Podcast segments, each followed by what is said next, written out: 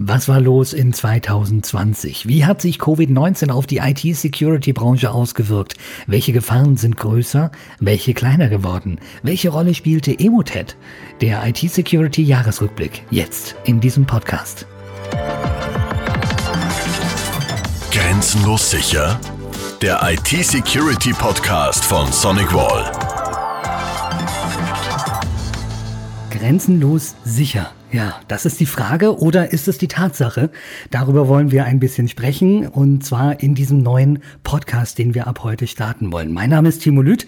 Ich bin äh, Teamleader des Inside Sales Teams bei Sonic Wall und ähm, bin seit 2003 schon in der IT-Security-Branche im Vertrieb tätig.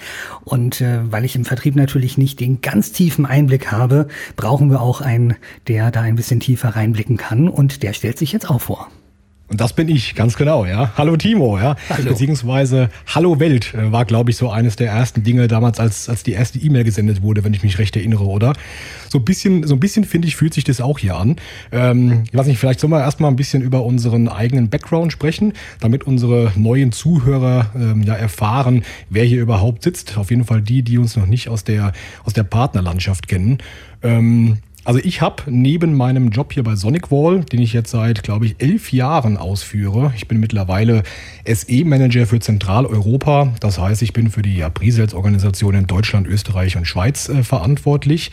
Ähm, auch noch privat einen kleinen YouTube-Kanal nebenher ähm, und bin es sozusagen gewohnt, ähm, vor der Kamera zu sitzen. Auf jeden Fall tue ich das recht häufig in meiner Freizeit. Und ich glaube, das hat mich mitunter für den äh, Podcast, den wir jetzt hier starten, qualifiziert, oder? Auf jeden Fall. Und äh, bei mir ist es so, ich habe eher so ein Radiogesicht und deshalb bin ich vor der Kamera nicht unbedingt so tauglich, bin aber seit auch acht, neun Jahren im Radio tätig und deshalb passt dann vielleicht der Podcast dann für mich auch einigermaßen ganz gut, dass man dann mich nicht unbedingt sehen muss, aber hören. Wärst du böse, wenn dich jemand mit Radiogesicht äh, bezeichnet, oder? Nein. Nee, ich finde, Radiogesicht äh, ist eigentlich ganz gut. Was ein bisschen schade ist, dass ich momentan auch noch den Radiokörper habe, das versuche ich wieder abzuarbeiten. da sagst du was, da sagst du was, ja. Ja, aber ich meine, äh, das ist ja im Grunde schon eine perfekte Überleitung, oder? Ähm, ich weiß nicht, du bist ja sowieso in deiner Position hier bei Sonic Wall ähm, eher in der, in der Inside-Tätigkeit unterwegs. Also hast du ja auch schon vor Corona ähm, nicht die Anzahl an Außendienstterminen, ähm, wie, wie ich die zum Beispiel in meiner ähm, Position hier hatte, genau. beziehungsweise wie es weitergeht, müssen wir sicherlich dann irgendwann mal abwarten. Aber das, was gerade hier so passiert, ähm, mit der doch sehr, sehr langen Zeit schon im Homeoffice, ich glaube seit März, habe ich gefühlt irgendwie nie mein Büro verlassen. Also das Gefühl habe ich auf jeden Fall. Mir fehlt auch komplett das Zeitgefühl irgendwie ähm, so ähm, in, in dem Bereich. Und äh, von daher einfach mal die Frage, kann man jetzt noch ein frohes neues Jahr wünschen? So äh, Mitte, Ende Januar oder ist es eigentlich schon zu spät? Also ich finde, man kann das immer wünschen, wenn man jemandem das erste Mal am Anfang des Jahres begegnet. Jetzt ist aber wieder die Frage, wann ist Anfang des Jahres? Also ich glaube, bei uns in Bayern, da sagt man nach dem 6. Äh, Januar ist das dann vorbei und man wünscht dann kein frohes neues Jahr mehr. Aber wie gesagt, ich finde, man kann das durchaus machen. Das ist aber dann sehr Bayern-spezifisch. Also ich komme hier aus Hessen, ja, aus dem schönen Limburg an der Lahn.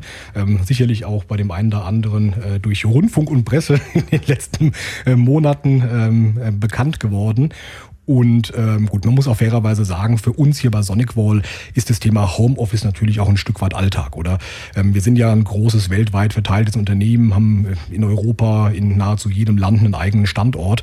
Und wenn ich nicht unterwegs war, habe ich im Homeoffice gesessen. Aber wenn du dir so anschaust, ähm, wie das bei sehr vielen Kunden und Partnern von uns war, ähm, sah das ja doch ein bisschen anders aus, oder? Also ich glaube, grundsätzlich habe ich noch nie so viel Zeit mit meinen Kindern verbringen können, weil ich abends immer pünktlich zu Hause war. Ähm, ähm, auf der anderen Seite gibt es natürlich diverse andere Probleme. Ja. Also wir haben jetzt gerade, als wir beschlossen haben, heute den Podcast aufzunehmen, ähm, habe ich jetzt, weil wir ein Paket erwarten, einen Zettel an die Klingel geklebt, damit der Postbote nicht klingelt, weil das sonst hier im Podcast zu hören wäre. Und meine Frau war so nett und hat die beiden Kinder geschnappt und ist mit denen mal raus ins Feld spazieren gegangen, damit man die im Hintergrund nicht hört. ja, das ist bei mir ein bisschen anders. Ich lebe alleine und habe dann keine Kinder und keine Haustiere. Aber das mit der Post, das ist tatsächlich auch, das habe ich in in, in vielen Meetings, die man in den letzten Monaten hatte, immer wieder erlebt. Die Post kommt dann immer dann, wenn wirklich gerade Meetings stattfinden. Jetzt bin ich auch schon seit drei, vier Jahren im Homeoffice und eigentlich nur im Homeoffice.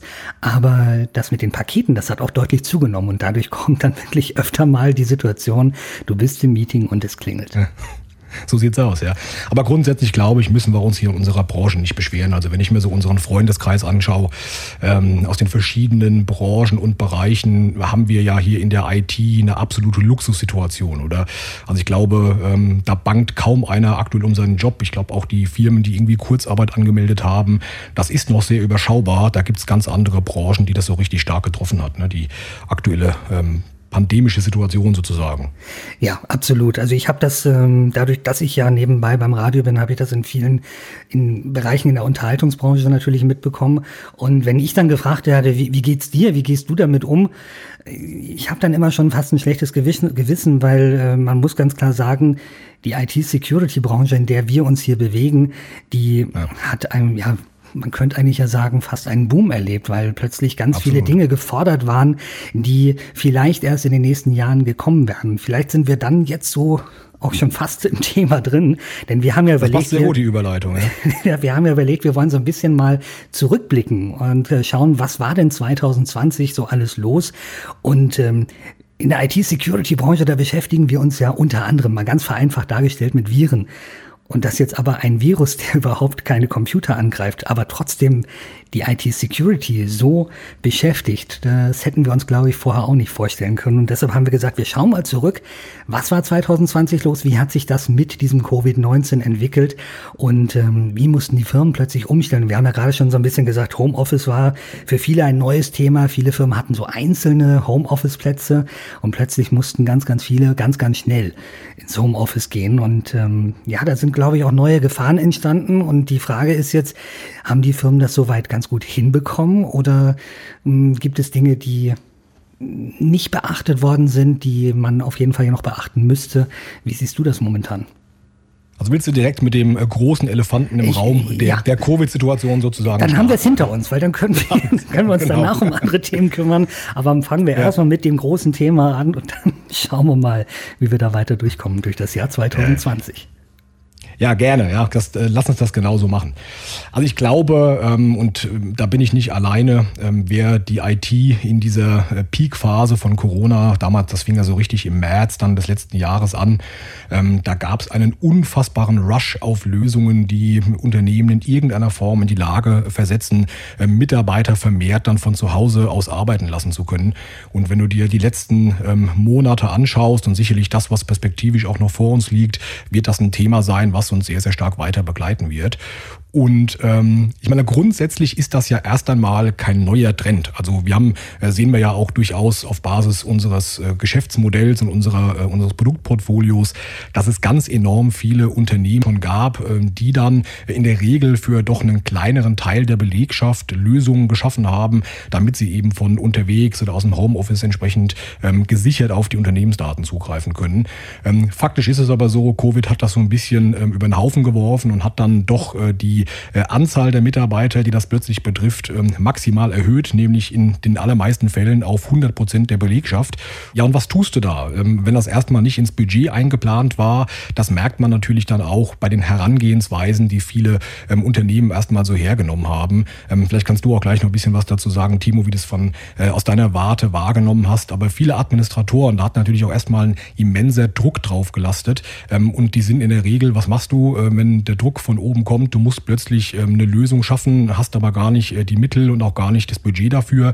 Du wirst in irgendeiner Form kreativ. Ja, in ganz vielen Fällen sah das halt ganz einfach so aus, dass die äh, Desktop-Rechner, also die, die Tower-PCs, die irgendwie im Unternehmen standen, dann Richtung Internet geöffnet wurden, ähm, so dass der Mitarbeiter zu Hause vielleicht sogar von seinem privaten Laptop in irgendeiner Form dann auf seinen Geschäfts-PC erstmal draufspringen konnte, meistens sogar bei so Standardmitteln ähm, RDP, also Microsoft Terminal-Umgebung ähm, und Dinge dieser Art. Ähm, und da hat man recht schnell festgestellt, ähm, dass das keine so gute Idee ist, äh, weil relativ schnell klar wurde, ähm, dass es diverse Schwachstellen in diesen Bereichen gibt. Ich habe, da werden wir gleich sicherlich noch ein bisschen konkreter darüber sprechen. Wir haben einmal das, äh, den BSI-Lagebericht durchgearbeitet. Das ist aus meiner Sicht eigentlich einer der wichtigsten Quellen für jedes Unternehmen im Jahr, wo man sehr gut nachvollziehen kann, wie hat sich diese Security-Landschaft entwickelt, wo sollte man vielleicht selbst auch den Fokus hinlegen anlegen und Dinge dieser Art.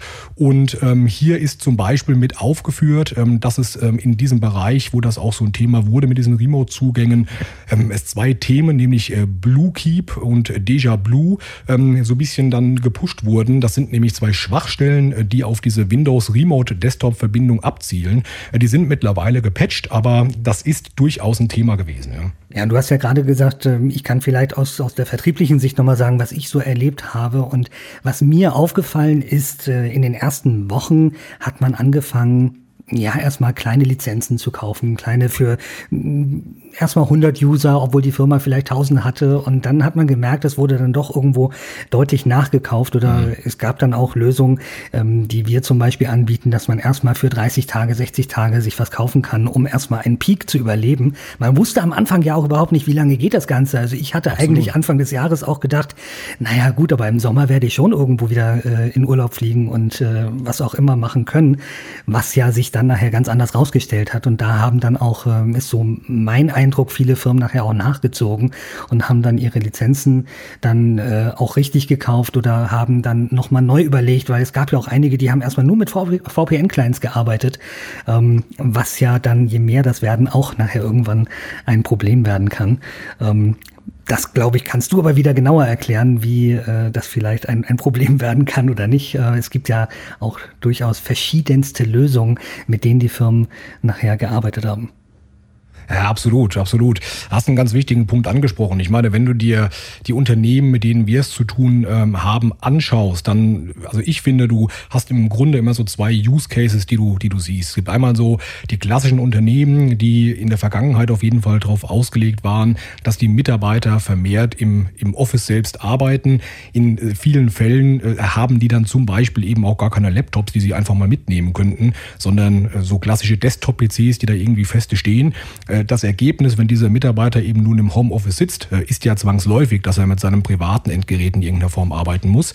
Und ähm, auf der anderen Seite hast du natürlich auch Unternehmen, die schon ähm, eher auf Mobilität ausgelegt sind, ähm, die vielleicht sogar Company Notebooks haben, die die Mitarbeiter auch unkomplizierter mit heimnehmen könnten. Und da sind dann auch so die Anwendungsfälle der Anbindung sicherlich äh, verschieden. Also wenn du zum einen ähm, dir diese, diese Desktop-PC-Unternehmen ähm, äh, anschaust, äh, da würde ich, oder das zeigt auch so ein bisschen meine Erfahrung, ähm, eher in so klassische Portalbereiche mit reingehen. Weil eins bleibt immer gleich. Äh, in der Regel hast du plötzlich ganz wichtige Daten, unternehmenskritische Daten, und die verlassen zwangsläufig deinen hochgeschützten Perimeter, also deinen Netzwerkbereich, wo du viel Geld für ausgegeben hast, mit einer Firewall etc., ähm, hast du viel Geld investiert, damit das entsprechend sicher ist. Ähm, die verlassen aber nun diesen gesicherten Bereich und liegen auf irgendeinem anderen Endgerät äh, in einem Homeoffice von einem Mitarbeiter, wo vielleicht Kinder zu Hause sind, die im gleichen Netz äh, irgendwelche Online-Spiele spielen, wahrscheinlich hinter einem Provider-Router, ähm, der seit 5, 6, 7 x Jahren nicht mehr angefasst und gepatcht wurde. Und da hast du natürlich ein ganz anderes Thema, ähm, auch um, um diesen Daten einfach umzugehen. Und äh, Lösungsansätze aus meiner Sicht sind zum einen eben, habe ich schon mal ganz kurz angeteasert, dieser klassische Portal portalbasierte Zugriff. Das heißt, du hast damit sehr einfach die Möglichkeit, ähm, auch so ein Stück weit äh, dein eigenes Netzwerk zu isolieren. Das heißt, das, was du auf deinem privaten Rechner so tust, ähm, spielt keine so große Rolle mehr, weil äh, die, der Zugriff auf die Daten, die du brauchst zum Arbeiten oder auch auf grafische Anwendungen, Terminal-Server-Umgebungen, der Citrix-Umgebung etc., ähm, findet am Ende des Tages über eine Anwendung in deinem Browser statt. Ja, das heißt, du entkoppelst so ein bisschen die Daten, die du eben zum Arbeiten fürs Unternehmen brauchst, von deinem privaten System. Das würde ich sagen, bietet sich an der Stelle durchaus an. Auf der anderen Seite für die, ähm, die dann wirklich unternehmensgesicherte ähm, Laptops haben, äh, da ist in aller Regel dann ein richtiger VPN oder SSL-VPN-Client, ähm, sagt man ja äh, dann korrekterweise drauf. Und damit hast du dann eine volle getunnelte Verbindung und kannst nativ auf deine Unternehmensdaten entsprechend zugreifen. Aber, und ich wiederhole es gerne nochmal, die Ausgangssituation, dass du als Unternehmen plötzlich hochkritische Daten hast, die irgendwo zu Hause in einem ungeschützten Netz Netzwerkbereich liegen, ähm, das bleibt halt zwangsläufig da. Und ähm, sicherlich können wir an der Stelle auch so ein bisschen dann über unsere Erfahrungswerte ähm, sprechen, weil äh, es ist fast immer so, wenn äh, so eine Phase, äh, die ähm, die ähm, Menschen ähm, sehr stark aufrüttelt, ähm, und da gibt's auch dann sicherlich andere Anlässe wie so Klassiker, ähm, Weihnachten steht vor der Tür oder Dinge dieser Art. Also immer dann, wenn irgendwas Besonderes ähm, ansteht und gerade Covid und die Dinge, die da so passieren, vielleicht sogar auch jetzt die Finanzierungsrunden für Unternehmen mit irgendwelchen staatlichen Zuschüssen etc., ähm, da war es schon zu erwarten, dass da auch irgendetwas von den bösen Jungs, also von den Hackern, sage ich jetzt einfach mal so platt, ähm, passiert. Und ähm, da haben wir in der Praxis doch, aus, äh, doch durchaus auch viel gesehen. Ähm, ich würde vielleicht einfach mal mit einem Thema starten, was ich äh, recherchiert habe, beziehungsweise hat mir das sogar ein Partner erzählt. Das fand ich nämlich sehr, sehr spannend. Ähm, und zwar ähm, war es wohl so, ähm, dass in dieser Phase, wo diverse, ja ich sag mal, Finanzierungsmöglichkeiten für Unternehmen, da gibt es ja diverse, kannst du vielleicht gleich noch was zu sagen, Timo, digital jetzt, es gibt ja auch für Schulen diverse Möglichkeiten, finanziert zu werden oder Projekte zu realisieren, um sich einfach ein bisschen besser aufzustellen in dieser digitalen Welt. Es war so sofort nach dieser Bekanntgabe dieser Soforthilfemaßnahmen so, ähm, dass es eine riesengroße Phishing-Kampagne gab, ähm, wo dann ähm, Unternehmen im Grunde mit gefakten E-Mails darauf aufmerksam gemacht wurden, hey, wenn du daran partizipieren möchtest an dieser Soforthilfemaßnahme, dann solltest du dich äh, hier entsprechend registrieren. das ist wohl dann auch zuhauf passiert, aber leider waren die Webseiten, die eben dahinter lagen, obwohl die unfassbar gut gemacht waren, eben nicht von einer offiziellen offiziellen Stelle, sondern von irgendjemand, der da jetzt seine Reibach mitmachen will. Ähm, ich habe sogar mitbekommen oder gelesen, ähm, dass diese, diese Webseiten es sogar äh, durch diverse Google AdWord-Kampagnen und Dinge dieser Art ähm, an eine ganz, ganz hohe Position selbst bei der Google-Suche geschafft haben. Das heißt, das ist nochmal ein ganz anderes Ausmaß, wie ich finde.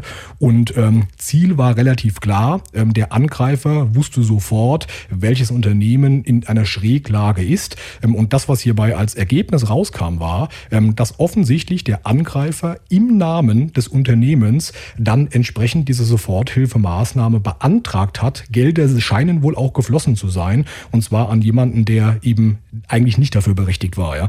Da siehst du mal, welches Ausmaß eine solche Situation haben kann. Und ich glaube, das ist exemplarisch ein sehr, sehr gutes Beispiel ähm, für das, was, was gerade so passiert, also was im vergangenen Jahr gestartet hat. Und ich bin mir sicher, äh, dass Dinge dieser Art jetzt auch ähm, für das aktuelle Jahr 2021 ähm, uns ganz, ganz lange noch begleiten werden. Das glaube ich auch. Und ähm, ja, da sieht man eben auch, glaube ich, daran, das sind keine dummen Jungs, die dahinter stecken. Ne? Also da wird sich äh, wirklich akribisch Gedanken gemacht, äh, um dann irgendwelche Gelder abzugreifen. Ich habe jetzt gerade mal nebenbei die Seite rausgesucht, nur für den Fall, dass jemand noch nicht weiß, wo man das denn beantragen kann. Die richtige Seite heißt äh, digitaljetzt-portal.de und äh, da kann man momentan bis 2023 noch Gelder beantragen. Das ist aber so ein bisschen ähm, ja gestaffelt. Also erstmal was die Usergrößen angeht und auch äh, was äh, die Höhe angeht, die man an Geld bekommen kann. Denn äh, bis äh, zum 30. Juni diesen Jahres gibt es mehr Geld, als wenn man erst danach Gelder beantragt. Ähm, es gibt da so zwei Module, das äh, was für die meisten wahrscheinlich erstmal wichtig ist, ist das Modul 1, das ist, äh, sind Investitionen in digitale Technologien, also Hard- und Software. Und das steht für Firmen zur Verfügung von 50 bis, Entschuldigung, von 0 bis 499 Beschäftigte quasi. Ähm, nur bis zu 50 Beschäftigte gibt es aktuell 50 Prozent, äh, dann bis 250 gibt es 45 Prozent und dann bis 499 gibt es 40 Prozent. Und die Zahlen, die werden dann äh, ab dem 1.7. etwas sinken und gehen dann nochmal 10 Prozent runter. Das heißt also, wenn man da etwas beantragen möchte, sollte man das möglichst zeitnah tun. Da gab es auch in der Vergangenheit dann auch äh, einige Stops, dass die Behörden etwas überlastet waren, weil natürlich ganz ganz viele das beantragt haben. Und ja. dann hieß ja. es jetzt, mm, wir müssen erstmal abarbeiten. So viel ich weiß, ist es momentan wieder offen. Und äh, wer da jetzt noch nichts beantragt hat, der sollte das auf jeden Fall tun. Wie gesagt, das Ganze geht bis 2023, aber es gibt halt mehr Geld, wenn man das dann im ersten Halbjahr 2021 beantragt. Da haben wir im Grunde ja schon direkt äh, einen, einen Input für einen potenziellen nächsten Podcast. Wir könnten mal einen Kunden oder Partner einladen, der diesen Prozess erfolgreich durchlaufen hat. Jemand, der eine äh, Förderung erfolgreich beantragt hat und Projekte damit jetzt gerade realisiert und da ein bisschen vielleicht aus Erfahrung berichtet. Das ist gar keine so schlechte Idee, wie ich finde. Das können wir uns mal, sollten wir uns mal aufschreiben, Timo. Ja? Das ist eine gute Idee. Ich halte das auf jeden Fall mal fest. Und vielleicht dann aber auch den Gegenpart, weil man muss ja ganz ehrlich sagen, es sind leider auch Dinge schiefgegangen, äh, die nicht richtig funktioniert haben. Es wurden äh, kleine Fehler in den Anträgen gemacht und dann wird das natürlich auch zurückgepusht. Das ist ärgerlich, aber wer dazu Fragen hat, der kann auch gerne auf uns zukommen und äh, uns nochmal kontaktieren und ja, vielleicht können wir da die ein oder andere Hilfestellung dann auch noch anbieten. Ich glaube, damit haben wir so ein bisschen so dieses Covid-Thema, glaube ich, größtenteils äh, ja so ein bisschen abgefrühstückt, oder? Ja, eins kann ich vielleicht noch sagen aus meiner Erfahrungen äh, durch meinen YouTube-Kanal. Ja, da sage ich relativ häufig, äh, dass ich das in der Infobox verlinke. Sowas ähnliches gibt's hier tatsächlich bei den Podcast-Lösungen auch, nämlich in den Show Notes. Du hast ja eben schon diesen Link rausgesucht zu dieser Digital Jetzt-Kampagne. Ich würde vorschlagen, wir verlinken das auch einfach mal in den Show Notes von diesem Podcast, äh, damit es da auf keinen Fall ähm, jemand auf einen falschen Link äh, dann genau. draufklickt, ja, im, im schlimmsten Fall sogar. Genau, machen wir so. Ja, dann gehen wir weiter mit dem Jahr 2020. Wie gesagt, das soll ein Jahresrückblick werden und es soll nicht nur um Covid-19 gehen. Was war denn sonst los in der IT-Security-Branche äh, 2020? Gibt es da irgendwelche Highlights, Lowlights, die dir jetzt spontan einfallen? Ja, also ich habe es äh, ja eben schon gesagt, ich habe mich im Vorfeld äh, mit dem Thema auseinandergesetzt und äh, möchte vielleicht voran nochmal erwähnen, auf welcher Basis diese Informationen nun beruhen. Ähm, wir sind zum einen, ähm, das ist sicherlich kein Geheimnis, ähm, ja ein US-amerikanischer Hersteller von Sicherheitslösungen und wie äh, sehr viele Unternehmen dieser Art bringen wir mehrmals im Jahr einen sogenannten Threat Report raus. Ähm, das ist ein Dokument, äh, wo wir im Grunde unsere gesamten Daten, die wir in irgendeiner Form sammeln, auswerten Werten, ähm, um die dann bereitzustellen. Das heißt, da sieht man sehr, sehr gut Trends, äh, wo bewegt sich ähm, die IT gerade hin, ähm, welche Angriffe nehmen zu, was hat vielleicht abgenommen etc. Ich finde aber, äh, das hat natürlich so einen gewissen bitteren Beigeschmack, weil am Ende des Tages veröffentlichen wir Daten und bieten auch im gleichen Atemzug die passenden Lösungen dazu an. Da könnte man sicherlich jetzt auf die Idee kommen und sagen, naja, das, das sollten wir mal hinterfragen. Deswegen habe ich äh, in den letzten Jahren ähm, auch bei Vorträgen relativ häufig ähm, auf ein unabhängiges Dokument zurückgegriffen. Ich habe es am Anfang schon mal ganz kurz, glaube ich, erwähnt. Und zwar ist das der ähm, Lagebericht der IT-Sicherheit vom BSI. Das ist ein sehr, sehr umfangreiches Dokument. Das kommt immer einmal im Jahr raus. Ähm, und da sind unfassbar viele, also wirklich umfangreich und langes Dokument. Also das ist eine Lektüre, die aber aus meiner Sicht Pflicht ist. Ähm, die sollte man sich einmal im Jahr durcharbeiten.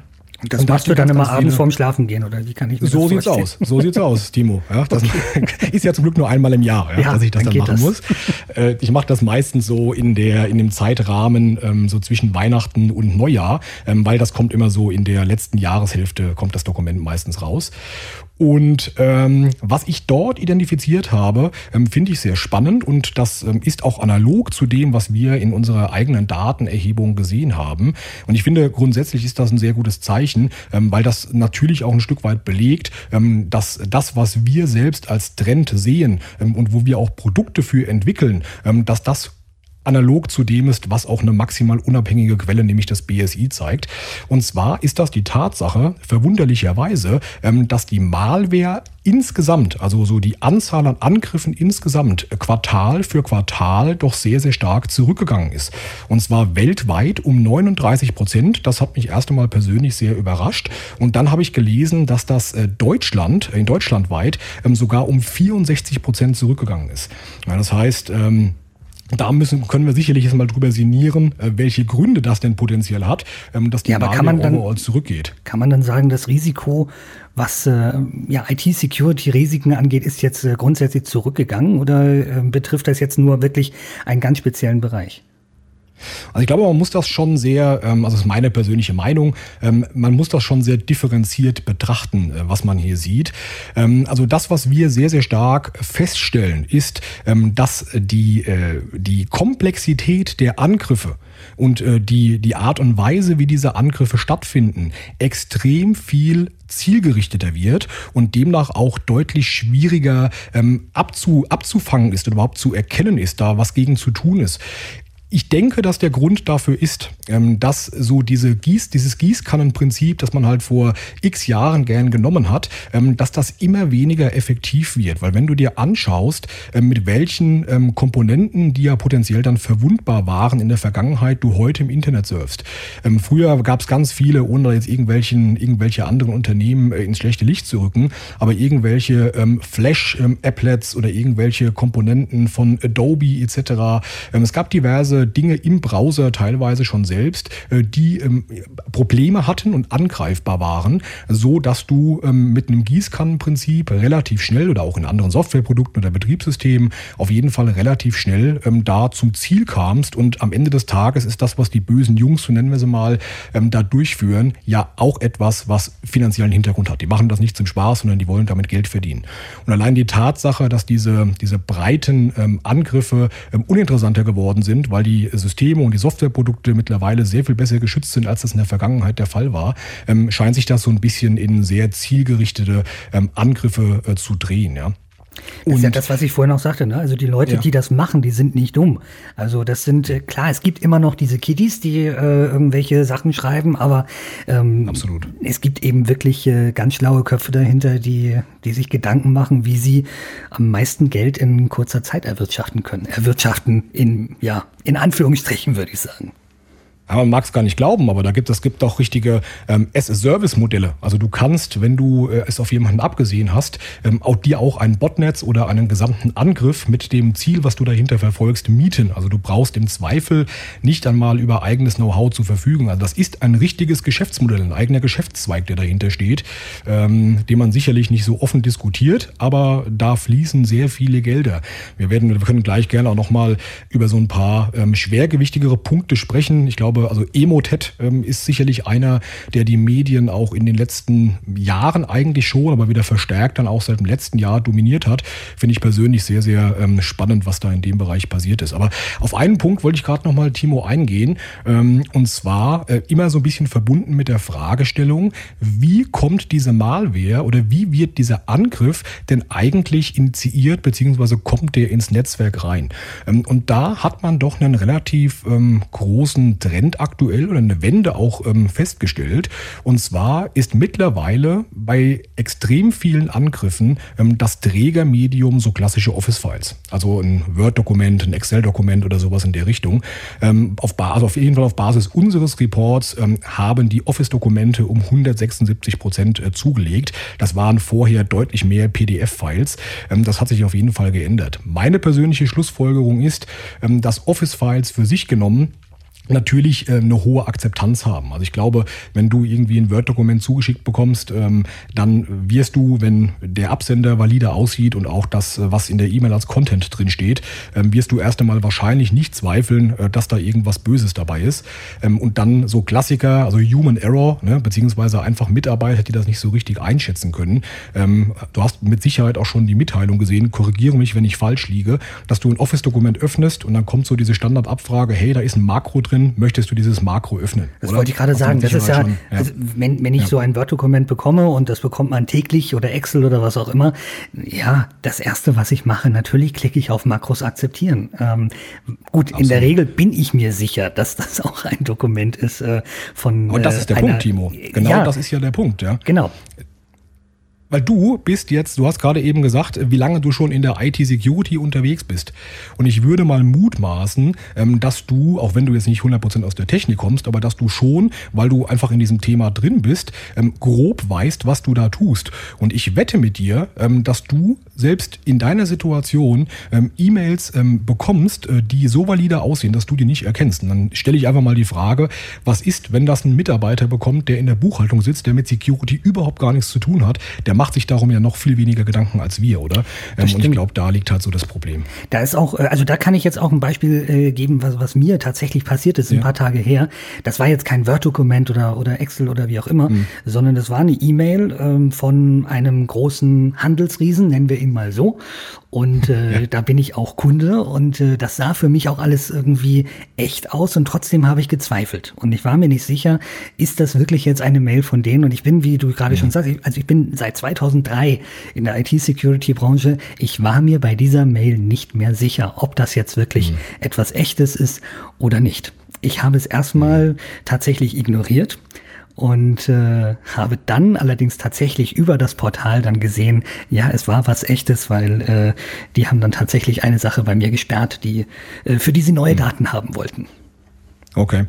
Also ich würde fast vorschlagen, wir sprechen im Verlauf auch nochmal speziell über dieses Thema Emotet. Ich habe es ja eben schon, glaube ich, zweimal erwähnt, mhm. weil gerade das, was du da beschreibst, ähm, das ist wirklich so der Klassiker auch für das, ähm, was mittlerweile auf Basis von künstlicher Intelligenz möglich ist. Weil am Ende des Tages ist es auch ein ROI-Modell. Äh, also das muss sich finanziell ja auch irgendwie tragen. Der hat das Hacking-Business. Und deswegen sind die äh, Jungs und äh, Mädels, die das vorantreiben, dieses Thema, natürlich auch, wie in allen anderen Bereichen der Wirtschaft auch, ähm, an einem maximal hohen Bereich der Automatisierung interessiert. Deswegen laufen ganz, ganz viele von diesen Angriffsformen oder Angriffen auf jeden Fall bis zu einer bis zum richtig, äh, ja, bis zu der hohen Tragweite so automatisiert ab, dass da nicht mal jemand sitzt, der sich damit beschäftigen muss in irgendeiner Form. Und das führt sogar so weit, ähm, dass äh, die E-Mails, die du bekommst, ähm, durch eine künstliche Intelligenz generiert werden. Und zwar in der Regel, ähm, können wir vielleicht vorab schon mal erwähnen, bei Emotet ist es nämlich so, ähm, ein Modul ist in der Regel ein Outlook Harvesting Modul, klingt sich so in deine E-Mail-Kommunikation ein und lernt über Tage ähm, Geschäftsbeziehungen und deine Wortwahl, deinen Stil, den du in der E-Mail entsprechend verwendest. Und dann weiß diese künstliche Intelligenz ganz genau, du stehst mit jemandem in der Geschäftsbeziehung und er wartet vielleicht auf eine Rechnung von dir. Und dann baut diese künstliche Intelligenz ein Dokument äh, mit einer Rechnung, die so täuschend echt aussieht ähm, und verschickt die auch noch automatisch von deiner Absender-E-Mail-Adresse an sein Gegenüber. Und dann kannst du mir erzählen, was du willst. Du kannst die Mitarbeiter auf einem ganz, ganz hohen Maße schulen. Das erkennt keiner mehr. Und das ist nicht aus der Luft gegriffen. Wir haben, das ist jetzt ungefähr ein Jahr her, wenn ich, ich will nicht lügen, aber so den Dreh, ähm, hatte ich mit einem Partner exakt zu diesem Thema Kontakt. Und das ging so weit, ähm, dass in dieser E-Mail, in diesem Dokument sogar eine falsche Kontoinformation drin stand. Ja? Dass, dass also der Betrag an ein anderes Konto angewiesen wird. So eine Tragweite hat das. Unfassbar. Das heißt, das ist aber auch etwas, was auch du nicht mehr erkennen kannst. Das ist jetzt wirklich äh, so genau gemacht. Äh, das kann man jetzt auf dem, also wenn du jetzt dir normal diese Mail ansiehst, wirst du es nicht erkennen. Äh, du müsstest jetzt wirklich tiefer reingucken. Also ich würde mal behaupten, ähm, mir würde das im Tagesgeschäft, und wir wissen alle, dass es in der Regel stressig ist, man schnell hier und da ähm, Sachen noch abarbeitet, ja, mir würde das wahrscheinlich nicht auffallen. Muss, muss, man, muss man ehrlich sagen. Und ich würde sagen, damit bin ich nicht alleine. Das wird den allermeisten sicherlich so gehen, ja. Mhm. Und das ist die Gefahr dahinter. Das ist aus meiner Sicht genau die Gefahr dahinter, dass die Komplexität so gestiegen ist, ähm, dass du ganz andere Wege auch als Unternehmen ähm, gehen musst, äh, um da trotzdem Herr dieser Situation eben zu werden, ja. Ähm, also vielleicht nochmal ganz kurz, um auf diesen Ausgangspunkt der Office-Files zurückzukommen, weil da sind wir ja in dieses Thema gerade reingekommen.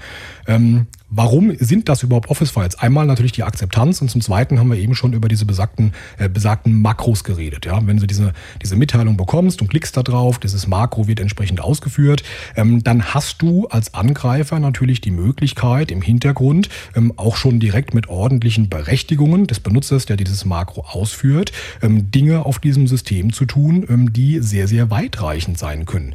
Und wenn du dir dann anschaust, was da passiert, ist das äh, teilweise so ähm, also auf einer Ebene, äh, die, äh, die man gar nicht versteht, äh, wenn man nicht tief in diesem Thema drin ist. Ähm, da geht es nämlich nicht mehr darum, dass man irgendeine Datei ausführt, die, die dann vielleicht von einem anderen System mit irgendeiner Signatur gefunden werden kann, sondern wir reden hier zum Teil über sogenannte Fileless Malware. Das heißt, da wird im Hintergrund ähm, einfach ein Skript gestartet und dieses Skript verändert irgendetwas auf deinem PC, sorgt dafür, dass irgendwelcher Content nachgeladen wird von anderen Webseiten etc. Das hat eine Tragweite, ähm, die selbst, also es, uns als Security-Unternehmen, ja, macht das, was da gerade passiert, ähm, richtigen Kopfzerbrechen. Also nicht nur uns, sondern allen, weil sich das vor allem auch in einer so rasanten Geschwindigkeit weiterentwickelt. Ähm, also wenn du heute, wenn du also so dieses klassische signaturbasierte Business dir anschaust, da sind ja ähm, sehr viele ähm, Produkte und Hersteller in dem Bereich noch unterwegs. Ähm, irgendwo poppt was Böses auf. Ähm, du baust als Unternehmen eine Signatur dagegen. Dann wirst du, kannst du davon ausgehen, dass du wahrscheinlich ein paar Stunden später, spätestens ein paar Tage später, ähm, eine neue Variante dieser Malware hast, die deine Signatur, die du vorher gebaut hast, aber plötzlich gar nicht mehr erkennt.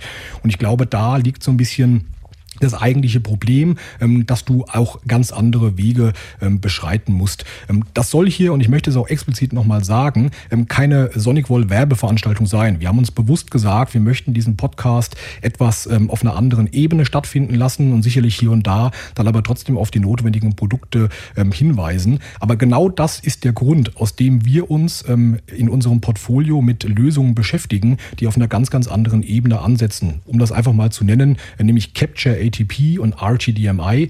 Das sind zwei Ansätze, die es uns erlauben, ähm, bei Capture ATP zum Beispiel, also Beispiel, ich sende dem Timo jetzt eine E-Mail, wo eben so ein Word-Dokument drin ist, wo dann ähm, ein Marco drin versteckt ist, das irgendwas Böses tut. In dem Moment ähm, wird diese, also bevor die E-Mail dem Timo zugestellt wird, ähm, nehmen wir diesen, diesen Content, diese, diese Word-Datei und führen die stellvertretend für den Timo in einer Cloud-Umgebung aus. Und da sind wir schon mal in der Lage zu erkennen, bei diesem Ausführen in einer anderen Umgebung, ähm, ist das, was da passiert, valide oder nicht valide? Also wird da was verschlüsselt, Content nachgeladen? Ja, nein. Und das hilft uns bei der Bewertung schon mal sehr, sehr stark.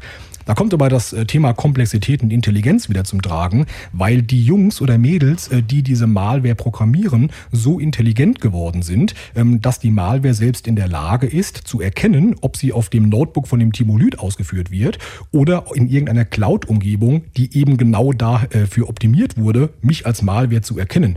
Und dreimal kannst du dir vorstellen, was passiert, wenn sie in der Cloud-Umgebung ausgeführt wird. Die Malware wird nämlich nicht scharf oder nachgeladen. Genau. Ja, auf, auf dem Level findet das Ganze sogar schon statt.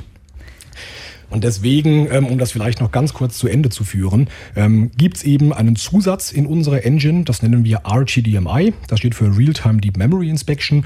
Und da setzen wir nochmal auf einer ganz, ganz anderen Basis an. Ähm, Im Grunde kann man sich das so vorstellen, wenn diese Datei ausgeführt wird, überwachen wir in Echtzeit die CPU und den Arbeitsspeicher dieser virtuellen Maschine, die eben alle Prozesse in irgendeiner Form verarbeiten, die nach dem Ausführen dieser Datei stattfinden. Und auf dieser Basis sind wir in der Lage, Malware zu identifizieren, die eigentlich darauf programmiert wurde, gar nicht identifizierbar zu sein. Ich könnte jetzt hier noch zwei Stunden nur über dieses Thema sprechen, weil ich da sagen, sehr, sehr vielleicht viel müssen wir genau. das einfach nochmal als extra Thema, so das sollten wir uns auch aufschreiben. Äh, absolut, und absolut. darauf dann nochmal genauer eingehen, genau. Da kommt der Vertriebler wieder in dir durch, sagst du, oder? So ein bisschen, manchmal. Ohne das jetzt negativ zu meinen, natürlich. Äh, nein, also ich höre auch total gespannt zu. Also du merkst, ich bin gerade so ein bisschen still geworden, weil äh, also so so ich bin ja schon seit Jahren dabei, ne? Und man man kennt dann ja auch die ein oder anderen Themen und äh, beschäftigt sich den ganzen Tag damit. Aber ja, ich bin gerade so ein bisschen zum Zuhörer geworden. also zusammenfassend kann man sagen, du bist glücklich, wenn irgendein Chart in Excel nach oben geht und ich bin glücklich, wenn eine Malware gefangen wird irgendwo. Ja. Ich glaube, so kann man das zusammenfassen. Das ist schön. Ja. Sehr gut, sehr gut. Ja. so, wir hatten Office-Dokumente. Ich glaube, IoT ja. ist auch noch so ein bisschen Thema, ne? Absolut, absolut. Ich meine, wenn du dir anschaust, ähm, also vielleicht mal, wie, ich nehme mich mal persönlich als Beispiel dafür. Ja. Mhm. Ich habe hier ähm, um mein Haus herum diverse Überwachungskameras. Ähm, ich habe, ich äh, spreche dieses Zauberwort mal nicht aus, weil dann wahrscheinlich ganz, ganz viele Smart Speaker jetzt äh, zu Hause oder an den mobilen Endgeräten angehen würden. Das habe ich mal Aber gemacht, das funktioniert. Ich, ich habe weiß, tatsächlich im, ich habe im Radio das tatsächlich mal gesagt, habe gesagt, hm, hm, hm, werd mal lauter, also Lautstärke ja. so und so. Ja. Es geht. Also von daher ja. ja. Ich glaube, wir wissen alle, wovon wir sprechen. Wir wissen alle, dass wir genau davon reden. ähm, das gleiche. Ich habe diverse. Ich habe also wir haben zwei ähm, Saugroboter für die diversen Etagen, ähm, die hier automatisch saugen. Und das Schlimme daran ist natürlich, ähm, dass das alles Geräte sind, äh, die Bestandteil meines Netzwerks sind. Und Aber was will denn jetzt jemand ein mit einem Saugroboter? Also gut, ich kann mir jetzt bei, bei, einer Kamera, da kann ich mir das vorstellen. Eine Kamera, ich möchte natürlich nicht, dass irgendwelche Leute mich sehen, dass irgendwelche Bilder von mir dann irgendwo ins Netz gestellt werden oder was auch immer. Aber ein Saugroboter? Ja, also das ist äh, eine gute und valide Frage, wie ich finde. Ähm, also im Grunde ist es so, ähm, ich habe es ja gerade eben schon so ein bisschen äh, versucht auch anzudeuten, alle Endgeräte, äh, die in diesem Bereich mitspielen, egal ob sie jetzt Staubsaugen, äh, ein Bild in irgendeiner Form per Kamera überwachen oder auch ein Kühlschrank, der nur schaut, ähm, ja, ob er noch genug Milch irgendwie im, im Fach drin hat ähm, und dafür das Internet zum Validieren in irgendeiner Form braucht. Am Ende des Tages sind das Bestandteile von deinem Netzwerk. Ähm, und das Ergebnis daraus ist, wenn du keine Vorkehrungen triffst, dass Angreifer natürlich ein, ein, ganz, ganz einfaches Medium haben, nämlich plötzlich den Saugroboter oder die Kamera, die konzipiert wurde, um maximal benutzerfreundlich zu sein und eben nicht um maximal sicher zu sein.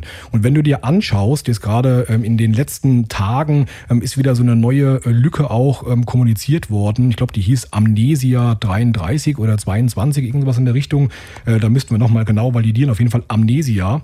Ähm, und äh, der Hintergrund war, dass man rausgefunden hat, dass in diesem Bereich ähm, der, ich sag jetzt mal, die Kommunikation der, der, der Systeme, wo dieser äh, TCP-IP-Stack, äh, das war das letzte Fachwort an der Stelle, ähm, dann zur Verwendung kommt, ähm, dass der eben ähm, gehijackt werden kann, so dass plötzlich dein Saugroboter, deine Kamera etc. von Angreifern hergenommen wird, um dann wunderbar sich in deinem Netzwerk weiter auszubreiten.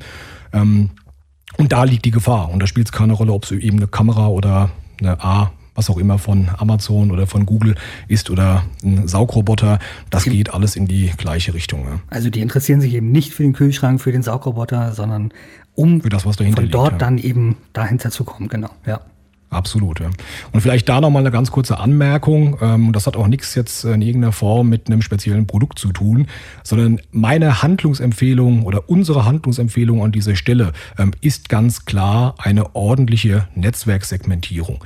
Also wenn man zusieht, dass man sowohl in seinem Wireless-Bereich als auch in seinem kabelgebundenen Bereich ähm, ja einfach abgekapselte Netzbereiche bildet, äh, wo nur diese IoT, also Internet of Things Systeme drin sind, dann hat man auf der Basis einfach die Möglichkeit zu sagen, du darfst gerne zu deinem Server irgendwo im Internet kommunizieren, um dir ein Update zu holen, aber du darfst bitte auf keinen Fall in irgendeiner Form in mein Netzwerk woanders rein kommunizieren. Und damit minimiere ich diese Gefahr dieser Systeme natürlich maximal. Ja. Das wäre so die, die Handlungsempfehlung an der Stelle. Da würde ich gerne noch mal äh, jetzt als Privatanwender ähm, was zu fragen. Also kann ich das als Privatanwender auch? Weil wir haben ja gerade von den Geräten zu Hause gesprochen, die Leute sind im Homeoffice und so weiter. Kann ich das selber bei mir an meinem Router soweit einrichten oder brauche ich da doch den äh, IT-Fachmann aus meiner Firma oder wie, wie funktioniert sowas? Also ich glaube, die Frage kann man äh, pauschal nicht seriös beantworten, weil man sich da ganz genau anschauen müsste, ähm, über welchen Router ähm, du im Speziellen jetzt, bei, gut, bei dir weiß ich, da steht natürlich eine Sonic Vault zu Hause, da wäre die Antwort ganz klar ja. Aber wenn ich so diesen Standard, ich sage jetzt mal, von der Telekom bereitgestellten Speedport-Router oder wie die auch immer heißen, oder von mir aus die Fritzbox oder so hernehme, also so diese Massensysteme, die man im Markt findet, da ist es leider nicht so trivial. Also teilweise kann man dann einen weiteren Netzwerkbereich abbilden, Projekten, äh, wo man sowas ähm, ansatzweise realisieren kann. Aber dann braucht man sicherlich auch dann zum Beispiel intelligente Switch-Systeme dahinter, ähm, um das ähm, dann ordentlich aufzudröseln. Also kurz gefasst kann man sagen, im privaten Bereich ist es meiner Einschätzung nach nicht ganz so trivial, wenn man über keine Lösung oder Hardware verfügt, die dann eben auch etwas mehr äh, Granularität und Komplexität mitbringt, um sowas abbilden zu können. Aber man kann sagen, es wäre auf jeden Fall sinnvoll.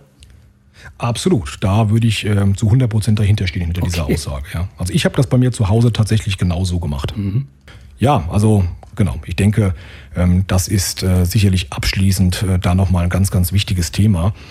Ähm, ja, vielleicht sollen wir uns an dem, an dem äh, BSI-Lagebericht noch ein bisschen langhangeln oder hast du ein Thema, was wir irgendwie jetzt ähm, akut noch vorher besprechen sollten? Nee, ich können, denke, wir können mit äh, dem weitermachen. Ich habe ja, wie gesagt, im Hinterkopf haben wir ja immer noch Emotet. Ne? Da wollen absolut, wir ja noch mal ein bisschen tiefer absolut, reingehen. Ja. Ähm, aber ja, ich glaube, das handeln wir noch äh, ein bisschen ab und dann gehen wir zu Emotet rüber. Ja, also ich glaube, also können wir natürlich auch gerne drüber, drüber sprechen. Ich gucke jetzt gerade hier auf unseren Timer. Wir sind jetzt äh, schon ungefähr bei, bei 45 Minuten. Ja? Also die Zeit verfliegt ohne Ende in so einem Podcast, habe ich, hab ich das Gefühl. Ich habe nicht den Eindruck, dass wir jetzt hier schon ähm, so an die, an die 40 Minuten miteinander sprechen, Timo. Nee, ich habe das nicht erwartet, ähm, aber ja, ja, es ist schon lang, ja. Aber es ist unser erster Podcast. Man möge es uns verzeihen, ja. Man möge es uns verzeihen.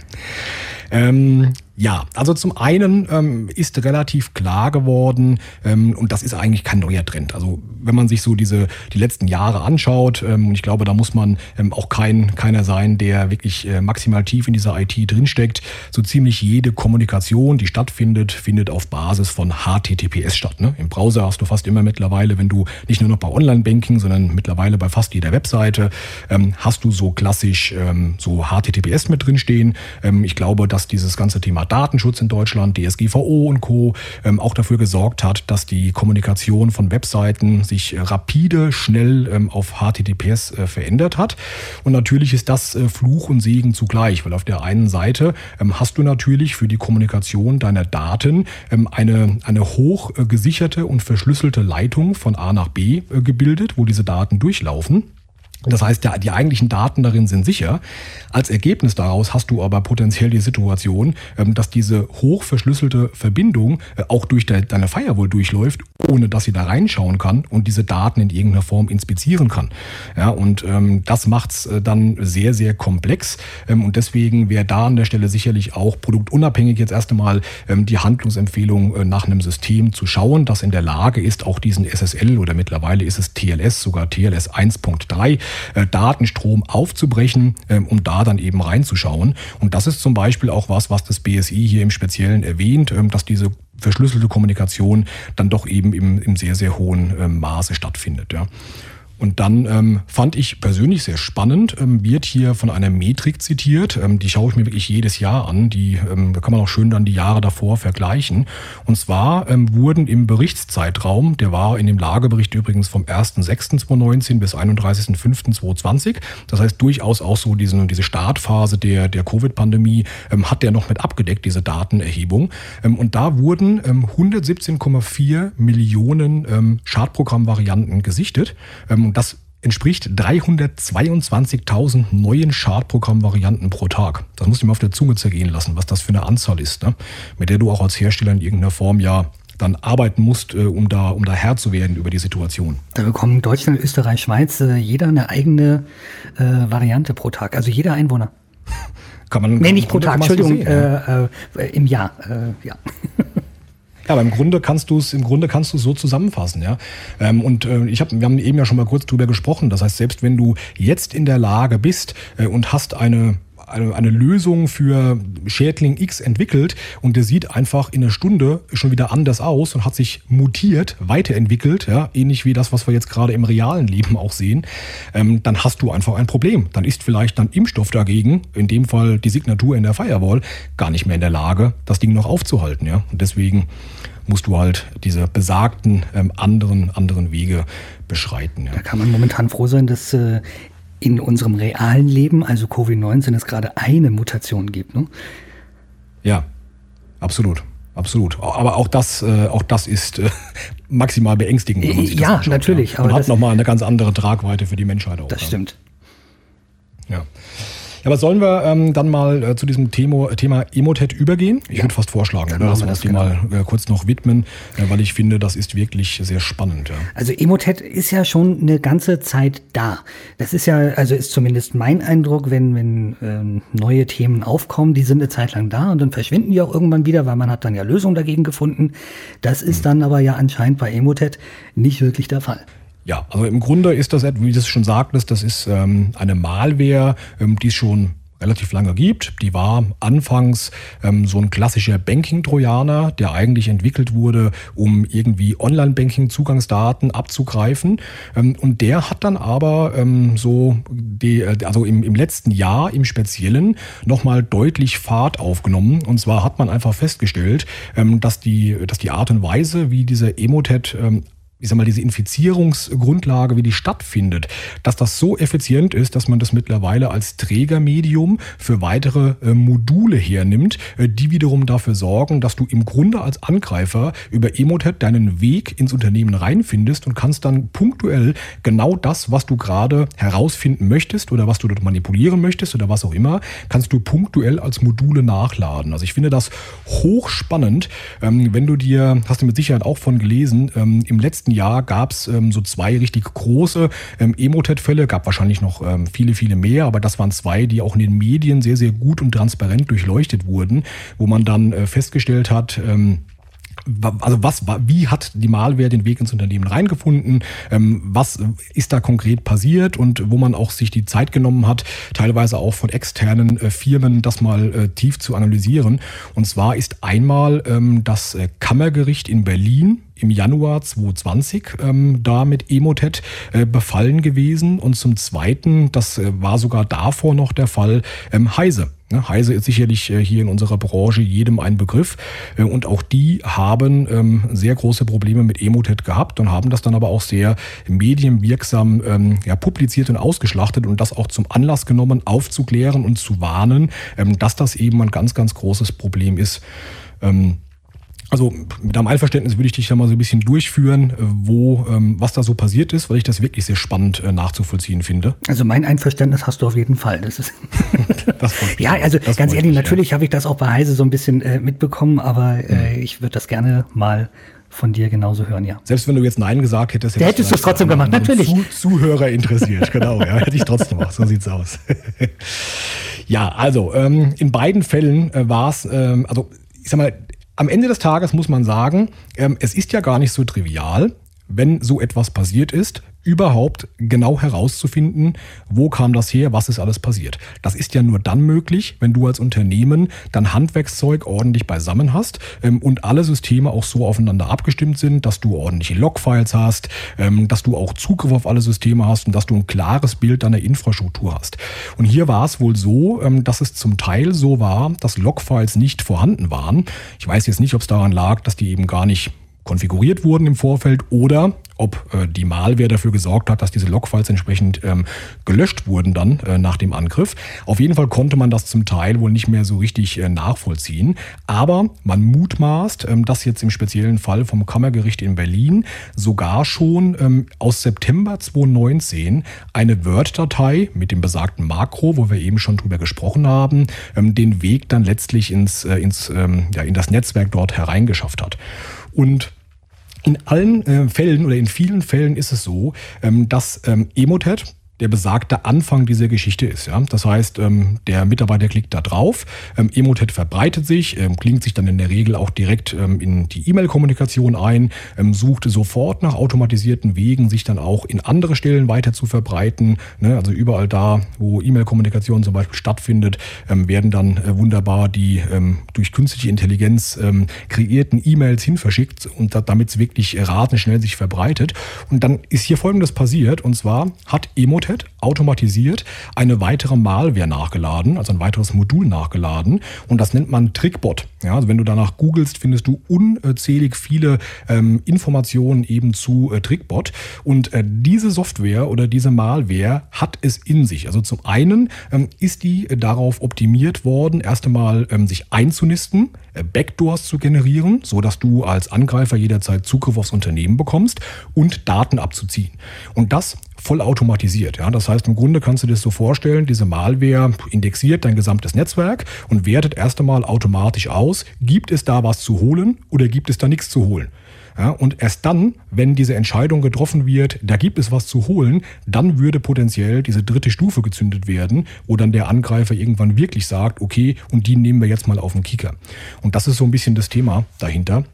Und das Ganze führt sogar so weit, ähm, da vielleicht ein Mini-Exkurs nur an der Stelle, ähm, da wird sogar die Active Directory und der Domain-Controller infiziert. Das sorgt also dafür, ähm, dass diese Malware, das Trickbot, plötzlich über Berechtigungen verfügt oder Berechtigungen so umsetzt, ähm, dass dann danach zum Beispiel im dritten Step, ähm, nämlich der Monetarisierungsphase, da wo es auch darum geht, dass die Angreifer ihr Geld damit verdienen, ähm, dass da weil die Berechtigungen ganz einfach da sind, plötzlich irgendwelche Systeme verschlüsselt werden und vielleicht sogar irgendwelche Remote-Backups verschlüsselt werden, ähm, auf die eigentlich gar kein Zugriff da wäre, aber durch die vorgelagerte äh, Drickbot-Malware die ähm, Berechtigungen eben erlangt wurden, so dass dann auch diese ähm, die äh, die Backups dann an einem anderen Standort zum Beispiel mit verschlüsselt wurden.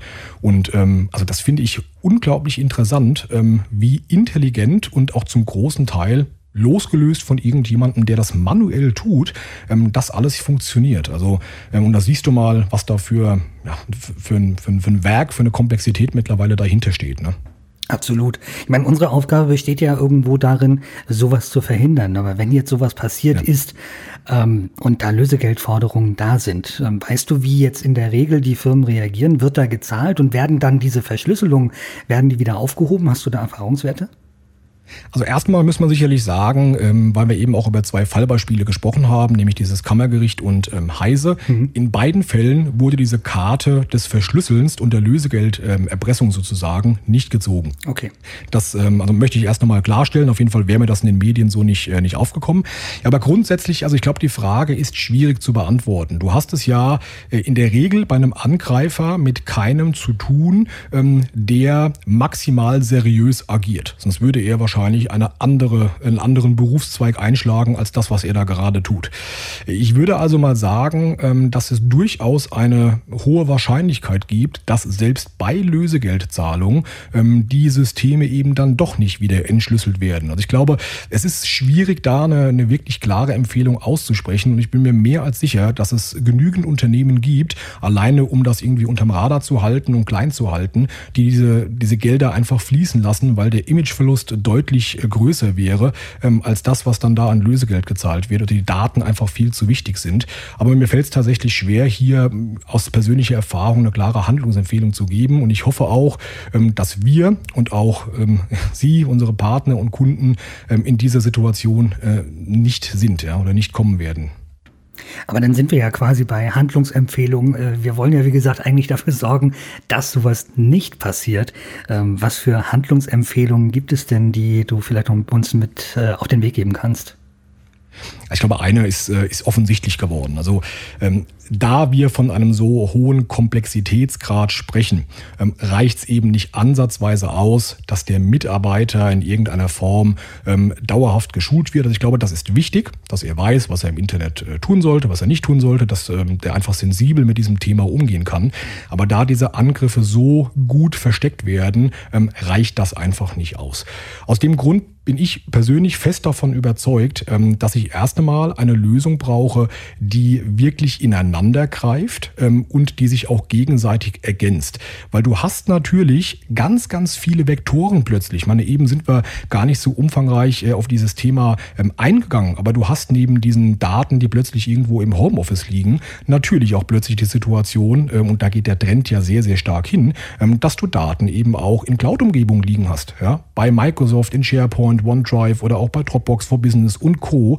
Das heißt, du hast plötzlich ganz, ganz viele andere Vektoren und da ist es aus meiner Sicht zwingend erforderlich, dass du ähm, auch einen Hersteller hast, der in der Lage ist, diese verschiedenen Vektoren mit diversen Produkten zu bedienen ähm, und am Ende des Tages aber auch verwaltbar zu machen. Weil machen wir uns mal nichts vor. Ähm, wenn du dir anschaust, wie äh, bei den Partnern oder auch bei den Endkunden ähm, teilweise riesengroße Umgebungen mit einer lächerlichen Anzahl an Administratoren verwaltet werden muss und du stellst dir mal vor, dass du wirklich so eine bunte Mischung an diversen Produkten und Herstellern hast, hast da fünf verschiedene Konsolen, um also dann Antivirus auf den Clients wird in einer anderen Konsole Konsole administriert als deine Firewall und die ganzen Cloud-Geschichten werden irgendwie per Open Source geregelt etc. Werde da mal Herr drüber und behalte da mal den Überblick.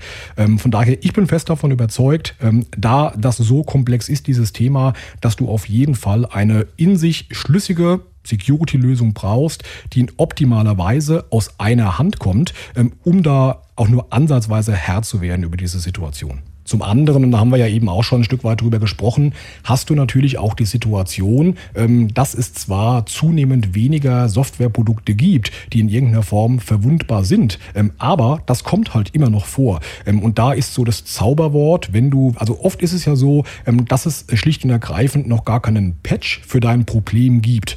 Ja, das heißt, das, was du dann tust in der Regel, ist ein sogenanntes Virtual Patching. Das heißt, du stellst beispielsweise unsere Firewall oder eine unserer X-Lösungen ähm, vor die besagten Produkte. Und die sorgen nun auf virtueller Ebene ähm, dafür, äh, dass eine, sag mal, etwas, was ausgenutzt werden könnte potenziell, ähm, dass das eben virtuell geschlossen wird in dem Produkt. Und das hilft dir sehr, sehr viel weiter, ähm, weil es oft ewig dauert, bis Hersteller für irgendetwas irgendwelche Patches veröffentlichen. Ähm, das ist sicherlich auch noch sowas, äh, was in diesem Gesamtkonstrukt aus meiner Sicht zu beachten ist. Und ähm, zu Ende kommen äh, würde ich gerne äh, mit einem Impuls, den ich noch setzen möchte. Und zwar ähm, ist es so, dass wir jetzt ganz, ganz viel über ähm, in der Regel Verwundbarkeit von, von Softwarekomponenten gesprochen haben. Mhm.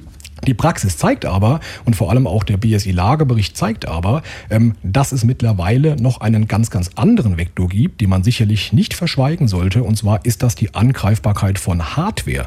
Weil du hast über, ähm, hast du mit Sicherheit auch mitbekommen, äh, Spectre, Meltdown, Foreshadow, TPM-Fail, wie die alle heißen. Ja. Konkret geht es wirklich um die Situation, äh, dass jemand ein, ein Stück Hardware, nämlich die CPU, angreift, um auf diesem Wege auf gesicherte Informationen Informationen, die irgendwo in einem äh, Speicherbestandteil der CPU oder des Arbeitsspeichers drin liegen, darauf zuzugreifen. Und kannst dir natürlich vorstellen, ähm, dass diese Bereiche in der CPU, dass da genau die Infos liegen, äh, die der Schlüssel zu allem anderen sind, äh, die du brauchst, zum Beispiel zum Entschlüsseln von irgendwelchen Informationen und Dinge dieser Art. Mhm. Das heißt, das sollte man auf keinen Fall außer Acht lassen. Riesenthema nochmal für sich genommen, ohne da jetzt ins Detail zu gehen, aber glücklicherweise ist das tatsächlich auch ein Bereich, den wir mit unserem SonicWall Produktportfolio schon abdecken. Ja? Und damit würde ich ähm, tatsächlich dann auch äh, gerne abschließen an der Stelle. Wunderbar. Silvan, ich danke dir für diese vielen, vielen Informationen. Äh, es ist ja, wie wir gerade zwischendurch schon festgestellt haben, doch länger geworden, als wir ursprünglich geplant haben. Aber ich glaube, da war vieles, vieles Interessantes dabei und äh, ja, ich dieser, hoffe, ja, ich hoffe. Ich bin mir sicher. Gut, gut, natürlich sehe ich das jetzt auch aus der Sonic Wall Brille, aber äh, mein Eindruck ist, dass das auf jeden Fall sehr, sehr interessant war. Man wird ja auch so ein bisschen betriebsblind dann, ne, muss man dazu sagen. Das stimmt. Aber wenn ich einen persönlichen Wunsch noch äußern dürfte, Timo, ja, ähm, wir befinden uns hier jetzt hier ähm, hinter unseren beiden Mikrofonen in so einem gewissen Vakuum, würde ich mal sagen. Ja? Ähm, und wir haben keine Ahnung, wie dieser Podcast zum Beispiel dann auch bei unseren Zuhörern mal ankommen wird. Ähm, wenn ich darum bitten dürfte, wenn Sie diesen Podcast gehört haben, vielleicht sogar bis zu diesem Punkt gehört haben, weil dann wäre ja diese Aufforderung nur hörbar, ähm, schreiben Sie uns doch bitte mal eine E-Mail, entweder gerne dem Timo direkt oder mir, ähm, ob Ihnen das gefallen gefallen hat, mit konstruktiver Kritik. Das ist doch vielleicht gar keine so schlechte Idee, oder? Zum Abschluss. Das wäre auf jeden Fall ein ganz, ganz guter Punkt. Äh, wir sind sehr gespannt, was da kommt. Also wirklich konstruktive Kritik.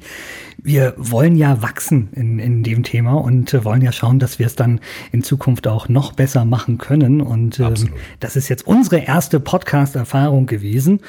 Ähm, mit den gemacht. jeweiligen Hintergründen, die wir so hatten, aber der Podcast ist nochmal was anderes. Mir hat es auch richtig, richtig Spaß gebracht und ich freue mich auf Absolut. die nächste Aufnahme mit dir. Die wird dann ja in ungefähr, das ist der Plan, in einem Monat kommen. Ja, dann von meiner Seite vielen Dank fürs Zuhören, hat mich wirklich gefreut und dann sehen wir uns hoffentlich im nächsten Monat wieder. Wir hören uns hören uns. Du hast recht, das ist, meine, das ist wieder meine YouTube, da kommt wieder der YouTuber in mir durch, ja. ja, das kriegen wir hin. Das kriegen wir hin. Das kriegen wir doch hin. Alles okay. klar. Also, bis zum nächsten Mal. Bis dann. Tschüss. Ciao.